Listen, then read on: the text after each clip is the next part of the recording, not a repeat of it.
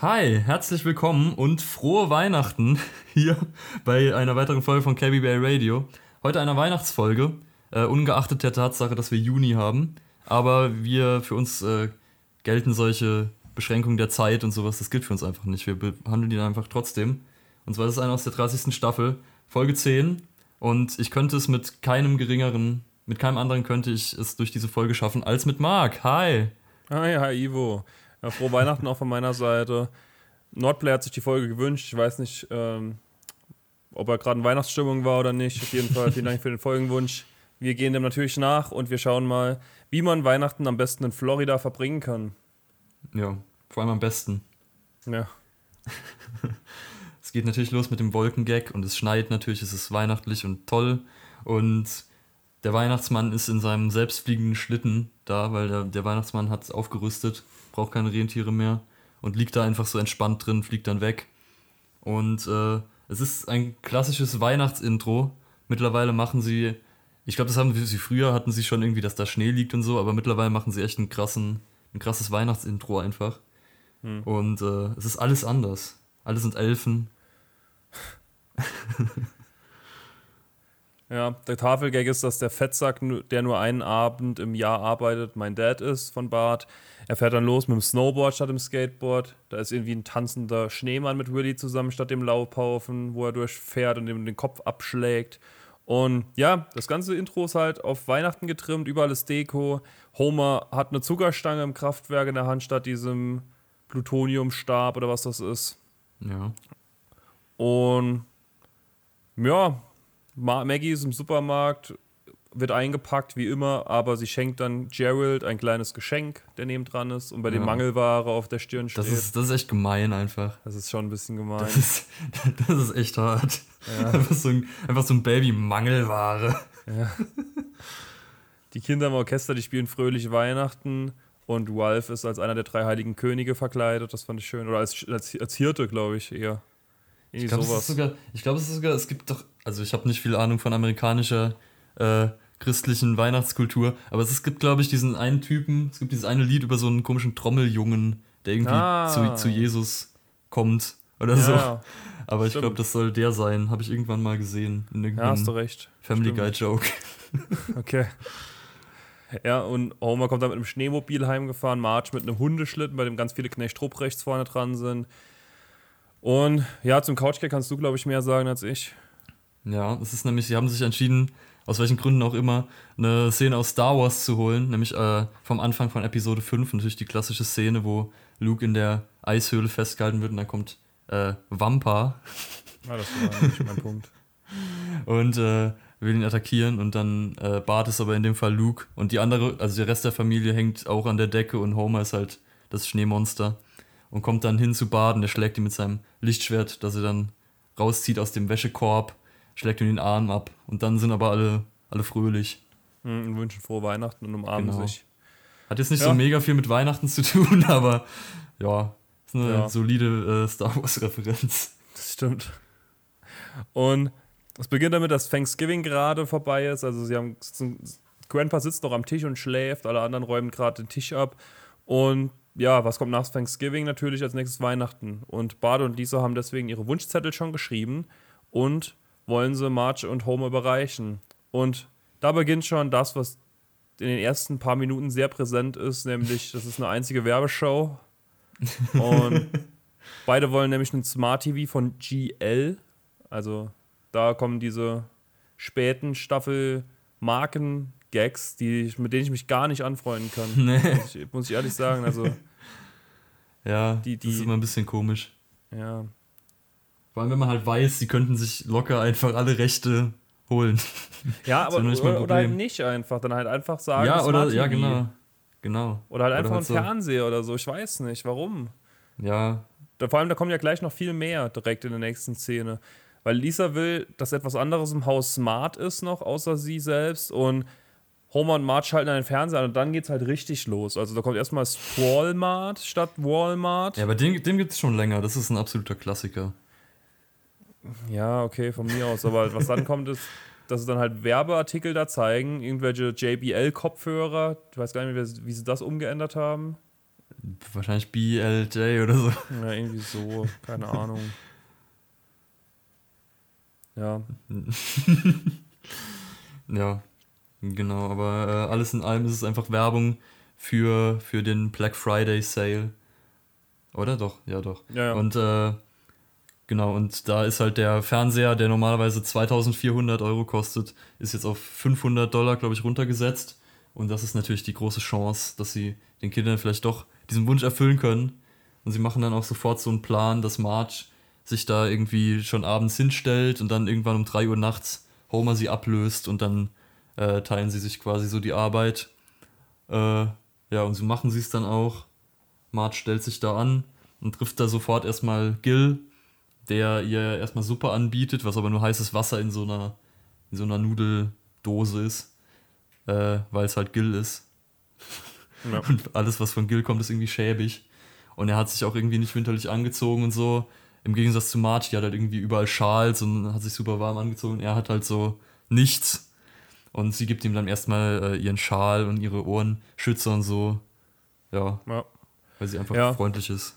Ja, das stimmt. Und er erzählt ja auch noch, dass er am Flughafen wohnt und er einen Futon-Freund für seine Enkeltochter haben will. Das ist irgend so Stofftier, auf das man sich drauflegen kann. Ja, und ja, sie hat halt einfach Mitleid mit dem, weil er halt einfach eine Wurst ist. Ja. Und währenddessen äh, ist es schon halb drei, wo Homer dann sich den Wecker gestellt hat, um aufzuwachen. Und er hat sich auch überall Zettel geschrieben, er hat sich auch auf die Hand geschrieben und auf den Hund. Und überall hat er sich äh, Notizen gemacht, dass er Marge ablösen muss. Und er macht es dann tatsächlich auch. Also man denkt zuerst so, ja, jetzt pennt er wahrscheinlich wieder ein. Aber er geht tatsächlich los mit seinem Schal und klemmt sich dann aber den Schal in der Tür ein. Und äh, da kann man dann einfach nichts mehr machen. Also er ist jetzt da gefangen und kann da nicht kommen.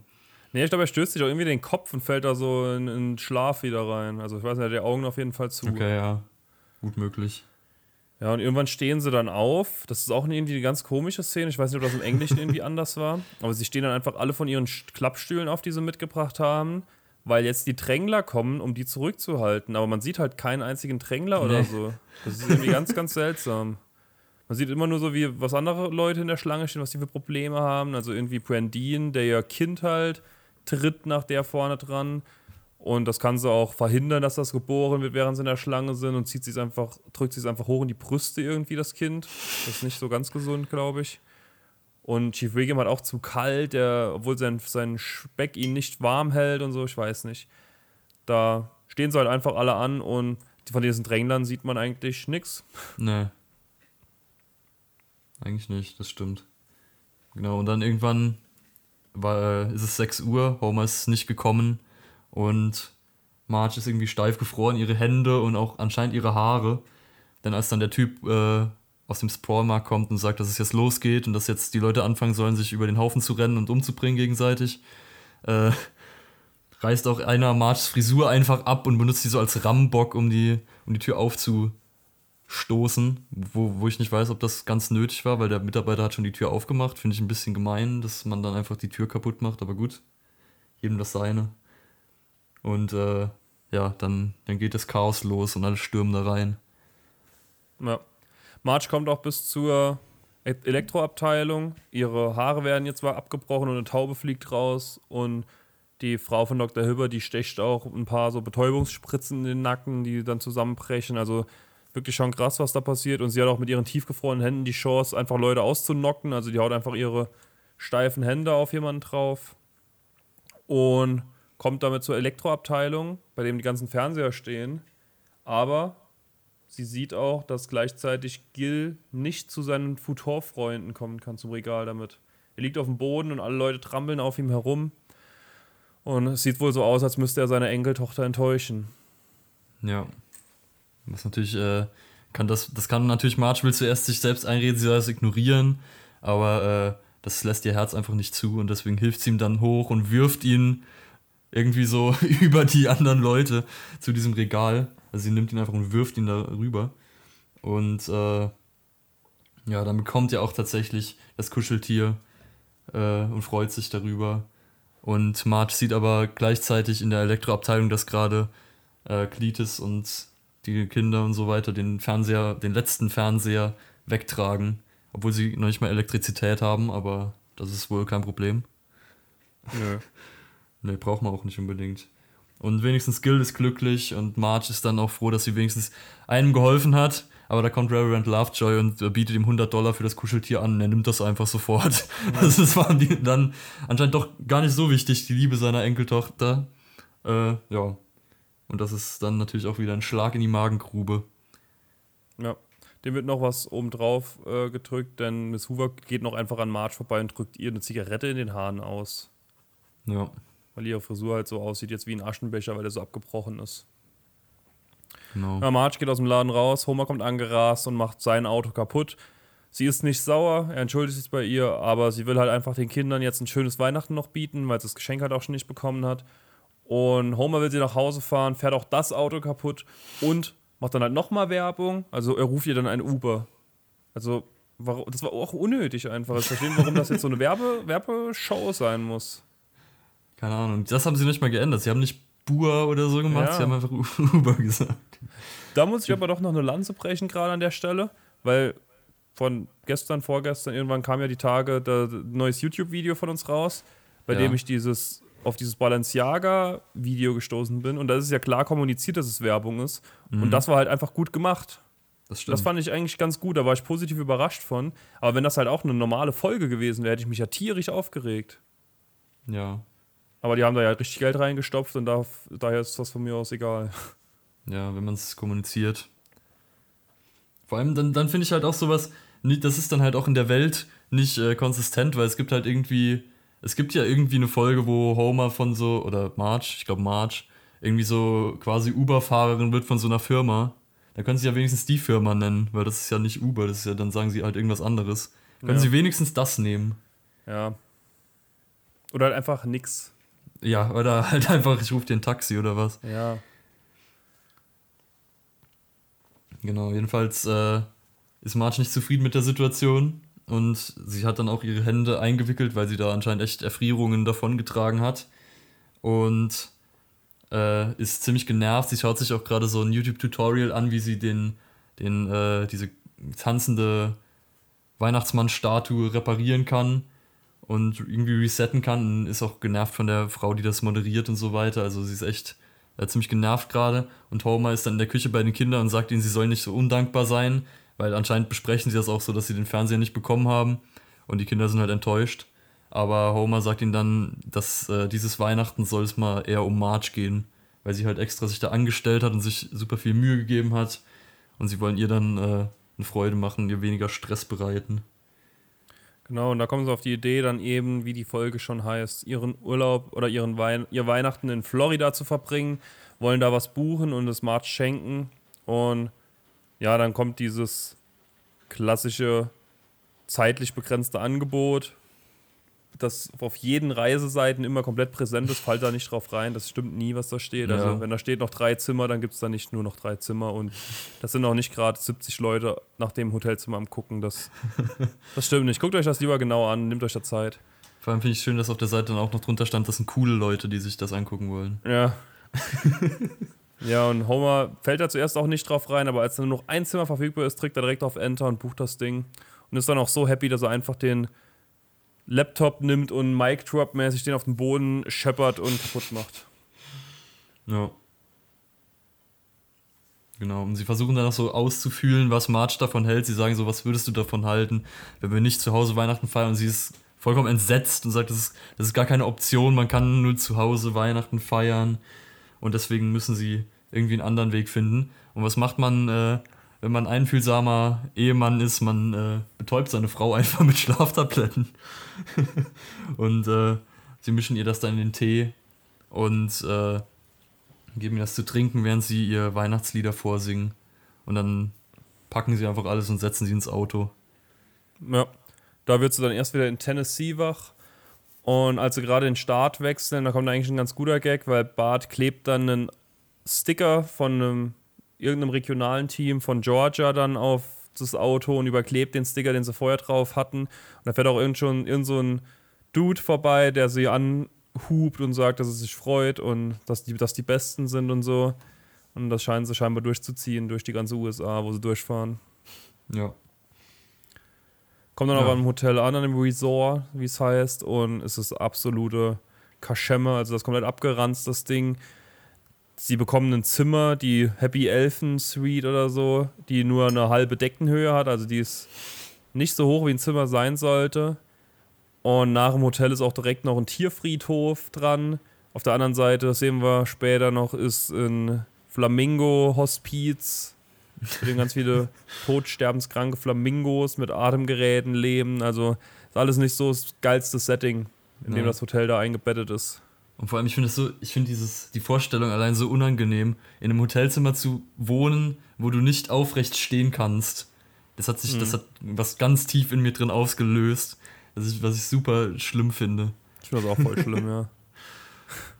Ja, aber die fröhlichen kleinen Elfen brauchen halt nicht so viel, so viel Platz. Genau das. Ja, und dann äh, machen sie quasi eine Teambesprechung im, in der Klo und gleichzeitig Dusche, in der Klusche wie es auch liebevoll genannt wird. Und äh, sie machen dann, Homer, Homer sagt dann zu den Kindern, dass Marge immer so fröhlich ist wie der unglücklichste von ihnen und dass sie deswegen jetzt diesen Urlaub irgendwie so tun müssen, als ob sie fröhlich wären, die ganze Zeit, damit Marge glücklich ist. Und das äh, machen sie dann auch. Ja. Sie gucken auch alle Lisa direkt an und sie ist wohl immer die unglücklichste. Und mit diesem ansteckenden Gefühl wollen sie jetzt in diesen Themenpark gehen, der direkt angrenzend ist am Park. Und da sind irgendwelche seltsame Comicfiguren, die keiner kennt, Zeichentrickfiguren. Bart soll dann auch so einen Bullen umarmen, macht er auch. Der Bulle ist ganz schön weird. Also der gibt da kein gutes Bild ab, dass er gerade ein Kind umarmen soll. Und hier auch nochmal der Appell. Wir haben schon mal einen Appell gegeben, keine Dinosaur Männer in Dinosaurierkostümen zu umarmen. Dasselbe gilt auch für Bullenkostüme. Ja, ganz genau. Das, das Bullenkostüme sind vielleicht sogar noch ein bisschen schlimmer. Ja, ja. Die Hufe tun weh am Rücken. Ja. Von dem Themenpark sehen wir leider gar nicht viel mehr. Also sowas finde ich immer ganz cool bei den Simpsons eigentlich, wie das immer so mhm. aufgebaut ist, sowas. Freizeitparks, aber sie sind direkt wieder im Hotel abends und im Kühlschrank stehen sehr seltsame Dinge. Läuse-Shampoo, Bettwanzenspray, Rattengift und Antiseniorenmittel. Also alles alles Ungeziefer, was man sich vorstellen kann, steht in diese, ist in diesem Hotel anwesend scheinbar. Ja. Genau. Und äh, auch die Nachbarschaft ist eher unangenehm, weil nebendran ein Pärchen ist, das laut streitet sich zuerst. Und dann sagt Marsch schon so, ja, das, das ist ja wohl das Schlimmste, was die Kinder hören könnten. Und dann äh, versöhnen sie sich, aber, und zwar sehr intim. Und es äh, ist dabei, langsam zur Sache zu gehen. Und Homer geht dann rüber und äh, klopft an die Tür und sagt, dass Kinder in dem Zimmer, im Nebenzimmer sind. dann sagen die einfach, ja, hier, hier in dem Zimmer sind auch Kinder und machen einfach weiter. Ja. Und Homer steht dann wie so betröppelt vor der, vor der Tür von denen. Und da kommt ja auch jemand, der ihm helfen will, nämlich dieser komische Bulle kommt wieder und umarmt ihn auch noch. Also der läuft auch abends privat im Bullenkostüm rum und umarmt einfach Leute. Weirder ja. Typ. Definitiv. Am nächsten Tag gehen sich Lisa und Bart bei der Hotelleitung beschweren und wollen sagen, ey, das ist hier, sieht gar nicht aus wie im Internet. Ihr habt uns da halt, das ist halt Betrug eigentlich. Und die Frau, die da arbeitet, die wir vorher auch schon mal gesehen haben und sehr unsympathisch rüberkam, die besprüht sie einfach mit Ammoniak und sagt, dass Disney jetzt auch einen Family Guy Park in der Nähe baut und sie müssen gucken, wo sie bleiben, halt mit ihrem komischen Scheißpark.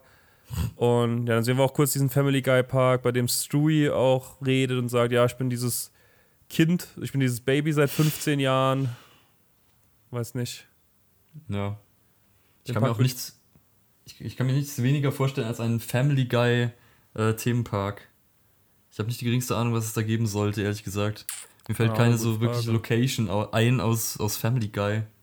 Keine Ahnung. Irgendwie komisch. Ja. Als Simpsons Park schon eher. Den finde ich cool. Das wäre echt cool. Eines Tages. Eines Tages bauen wir den. oh ja. Neben dem Holy Land. Oder im Holy Land. Wir kaufen das Holy Land und bauen es um. Und reißen es ab. machen einfach nichts dort. Genau. Oh ja.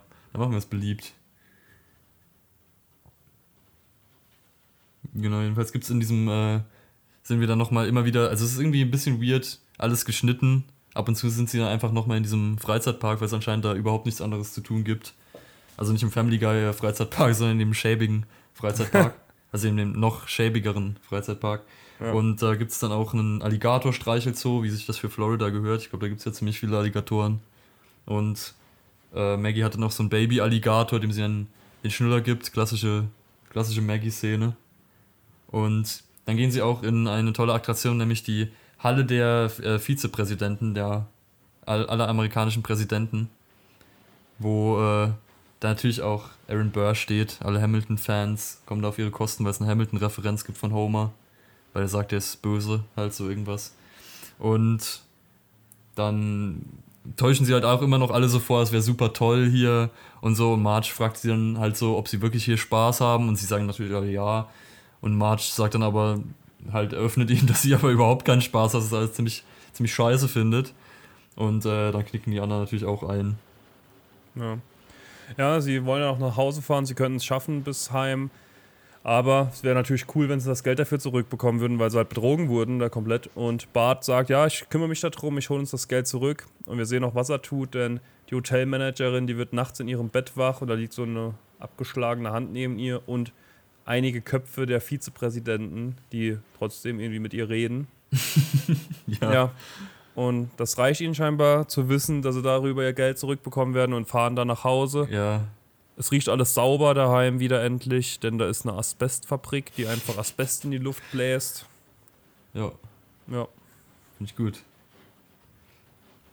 Und dann haben sie natürlich, äh, geht ihnen, also es, es kann na- keine reibungslose Fahrt nach Hause geben, weil fünf Meilen oder so vor Springfield geht ihnen dann das Benzin aus und sie bleiben liegen, müssen dann durch den Wald laufen und kommen dann direkt bei Moos an. Also der Wald geht anscheinend direkt bis zu Moos.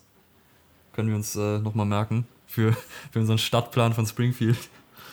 äh, und da gehen sie dann rein und stellen zu über, ihrer Überraschung fest, dass eine, eine Tafel mit Essen gedeckt ist und überall sind alte, alte Menschen und die üblichen äh, Säufer sind auch da. Aber Mo hat da richtig so ein Festmahl quasi für die alten Leute zubereitet.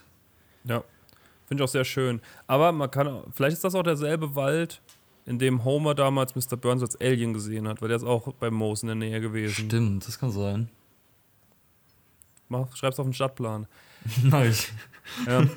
Und Grandpa ist dann halt auch vor Ort und sie essen am Billardtisch gemeinsam und haben dann doch noch ein schönes Weihnachtsfest, weil nirgends ist es so schön wie bei Moos, sagen sie dann auch.